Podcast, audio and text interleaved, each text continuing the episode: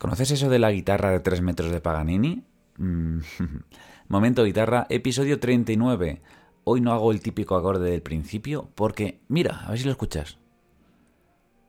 Está ahí de fondo la banda del pueblo, está de fondo, ha pasado hace poco al lado de mi casa y digo, voy a aprovechar ahora para grabar con esta música tan entrañable de fondo que está una caja con clarinetes, no sé qué más instrumentos hay por ahí de fondo porque han pasado muy rápido eh, y además estaba preparando el inicio y el caso es que me parece súper entrañable esa mezcla de músicos que llevan tocando mucho tiempo con otros músicos que están tocando ahora, que están empezando, tocando las canciones de siempre. Eh, de siempre para este pasacalles del pueblo. Y después de decirte todo esto, te digo me presento y te digo de qué va este podcast. Te doy la bienvenida a un podcast de divulgación y entretenimiento educativo musical en torno al aprendizaje y disfrute de la guitarra clásica. Em, esto es para ti si buscas motivación, inspiración y crecimiento en tu viaje con las seis cuerdas. No lo he dicho todavía, yo soy Pablo Romero Luis, soy músico y profesor de guitarra. ¿Y qué vamos a ver hoy? Vamos a hablar un poquito de Paganini, eso de la guitarra de 3 metros me lo he inventado yo, pero bueno, como hace poco lo dije en un vídeo, como en forma de broma, lo quería hacer también para esta introducción. Esto te quiero decir que, eh, aunque puedes verlo en YouTube, también está en todas las plataformas de podcast. Y al decir esto me refiero a este vídeo o este audio. Y te digo eh, que es un podcast que está pensado para ser escuchado y por eso tiene un formato más distendido que los podcasts, bueno, mejor dicho, que los vídeos de otros vídeos que suelo subir en YouTube. Entonces, Solo me queda decirte que está patrocinado este podcast por mi escuela online Momento Guitarra. Y ahora, pues ya sabes lo que toca. Afina, que empezamos.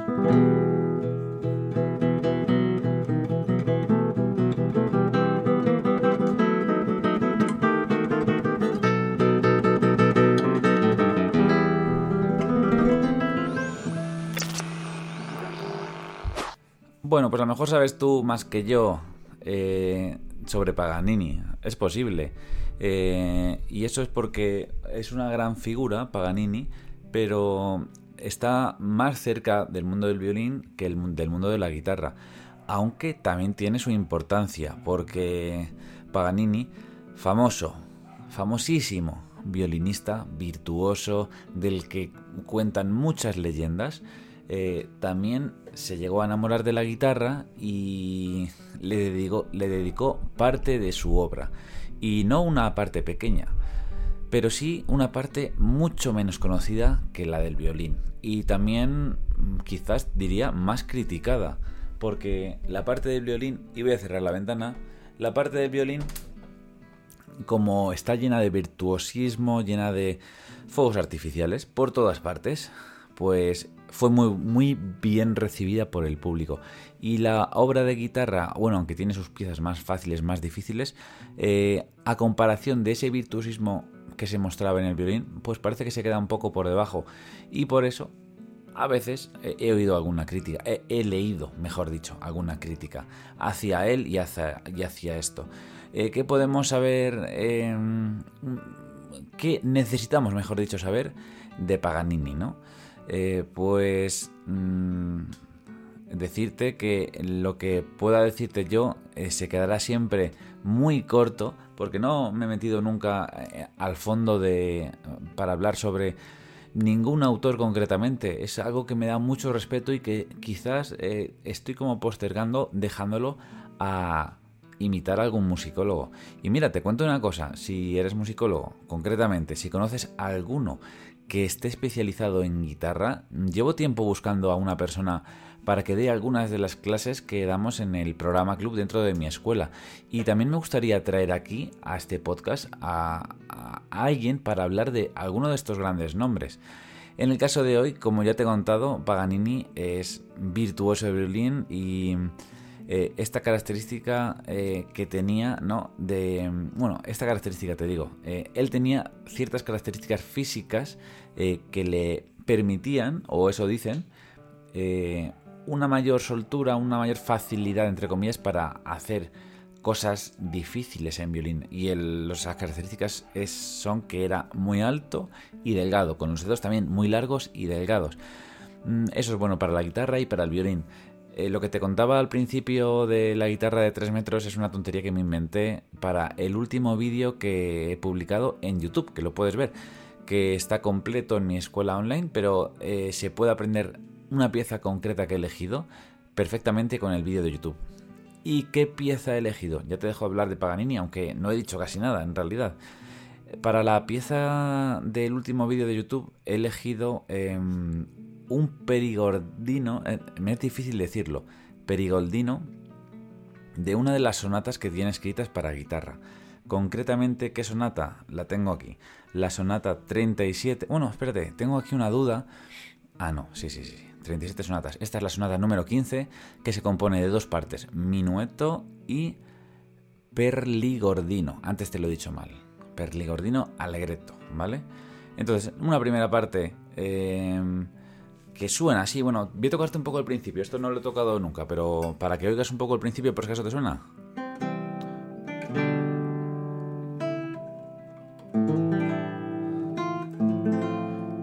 Qué curioso acordes.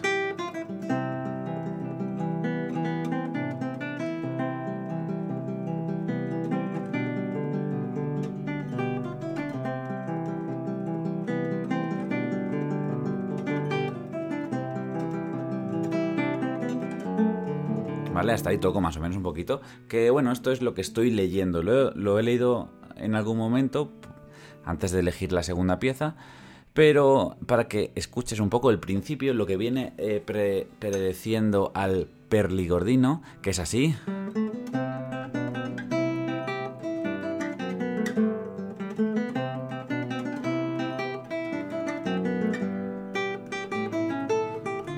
Bueno, si lo quieres escuchar entero, lo tienes en el vídeo de YouTube.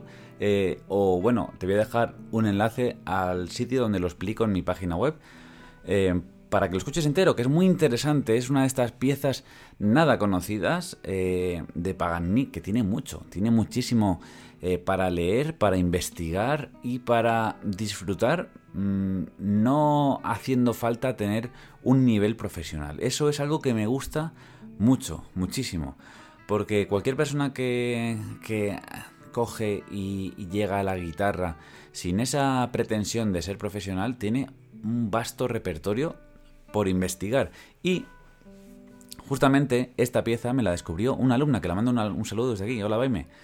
Eh, me gustó mucho la pieza eh, por sus partes, por la parte menor que me, parece como la más bonita y en cierto momento eh, en el vídeo comento que, esta parte menor tiene un toque más a Paganini, ¿no? Por lo virtuoso, por los saltos, por el uso de terceras. Y justamente eso es una pregunta también que, me han hecho, bueno, me la ha hecho también Baime en el, en el, en la entrada, ¿vale? Concretamente es que me pareció tan interesante la pregunta que digo, voy a hacer un podcast hablando sobre esta pieza que además así aporta valor a ese vídeo explicativo que hice y también pues a lo que es todo el contenido que tiene que hay en mi página web, que es pues la explicación la clase, la partitura, la guía de estudio, también este podcast para explicar un poquito algunas cosas. Em, y además así también contesto un par de mensajes que ya hay en la, en la web, porque en mi página web, que vamos a decirlo así, es mi escuela online, los alumnos pueden comentar, eh, pues para hablar entre ellos y también para hablar conmigo sobre las dudas que hay en esta pieza. Entonces, la pregunta que me hizo Baime es, ¿sabes mm, dónde dices, esto ya me suena más a Paganini, que ahora lo toco? Esa parte suena muy bonita. Y la pregunta que dice, ¿qué es eso? Em, ¿Hay algún patrón repetido? La sonoridad es bonita y además es cómodo de tocar y útil para memorizar. ¿Cómo llamas a eso a nivel teórico? Cuando dices esta pieza va por terceras o, algo así. Es una pregunta que, bueno, me la hace así diciendo, no sé si me entiendes muy bien, pero eh, a ver si puedo explicarlo un poco más para mm, buscar esos conceptos en otros sitios. Y bueno, es uh, una respuesta difícil de dar a esta pregunta tan interesante y es ¿por qué eso suena a Paganini? Pues eh, la primera parte que te diría es porque eh, de todo lo que he escuchado de Paganini, que he tocado cosas para violín y guitarra, he escuchado mucho de violín, eh, los caprichos de Paganini tienes que escucharlos sí o sí. Entonces, eso es una parte que me recuerda mucho a cuando él hace rellenos, ¿no? ¿Por qué? Pues simplemente ya el recuerdo mm, es lo primero. Luego, si nos metemos un poco más em, a analizar, mm, es eh, que Paganini le gustaba mucho subir y bajar melódicamente haciendo arpegios, ¿vale? Y arpegios tríadas. Algo relativamente simple que escrito o tocado con maestría, pues queda muy impresionante. Esta parte es algo así, mira. A ver cómo era.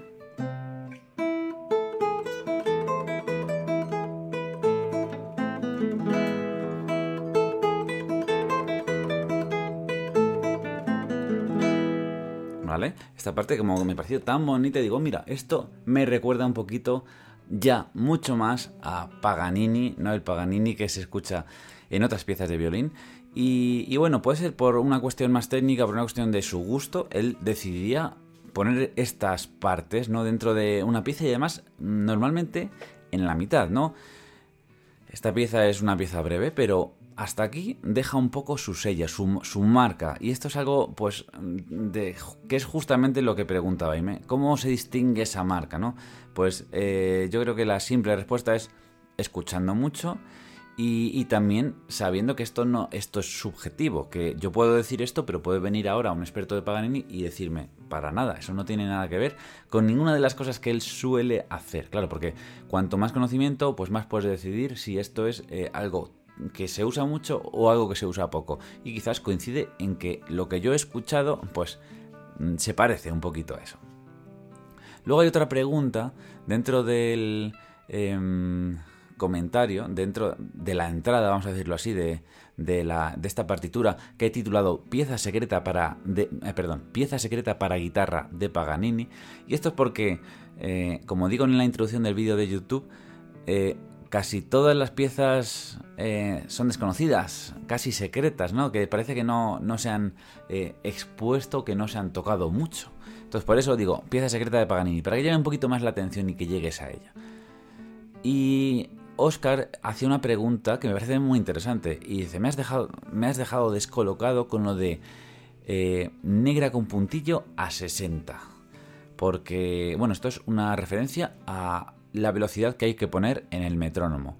Normalmente estamos acostumbrados a que la negra eh, sea negra a 60, negra a 40, negra a lo que sea, ¿no? Y, entonces yo en esta pieza le digo que una velocidad, ya no me acuerdo, que, yo recomiendo, digo, no sé si es para, para estudio o para tocarla. En cierto momento digo, toca esto con negra a 60. Pero en lugar de decir con negra, ves, me ha salido ya automático, digo con negra con puntillo. Y eso es simplemente porque la pieza está escrita en un compás ternario, que es 6x8. Y bueno, si no entiendes mucho de teoría musical, esto que estoy diciendo ahora te parecerá un poco extraño. Pero esto, esto es la explicación. Em, cuando ponemos el metrónomo tenemos que poner eh, la velocidad, una de las velocidades que, nos hagan entender el compás que está escrito. Por ejemplo, en un 3x4, que te lo voy a decir así, son tres negras, si pones negra igual a 60, pues te va a ir marcando las negras, ¿vale? Pero ¿qué pasa eh, en un 6x8? Que en lugar de tres negras, que también puede ser, hay dos negras con puntillo. Entonces por eso elijo la negra con puntillo como la seña de velocidad.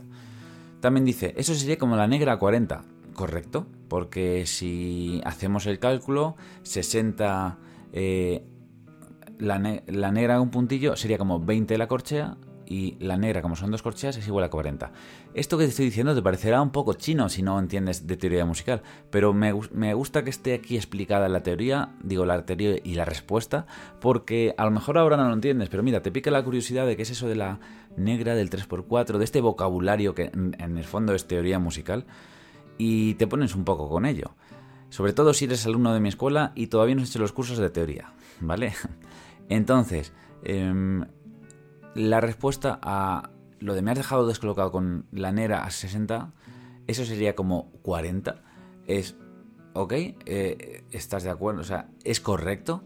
Para estudiarlo, sigue poniéndotelo a 60, porque puedes ponerlo a 40 y hacer los cálculos, pero va a ser mucho más natural tocar con el metrónomo a 60, ¿vale? Y mira, esto es un, podcast sobre una de las piezas que hice hace poco en YouTube para eso, para añadir un poco más de valor que me ha parecido interesante y además también se responden a algunas de las preguntas mm, que han salido al principio porque simplemente han pasado, me parece que seis o siete días desde que se publicó, el domingo pasado, así que mm, menos incluso. Entonces, em, lo siguiente que tengo puesto aquí, te lo digo después de que suene esto.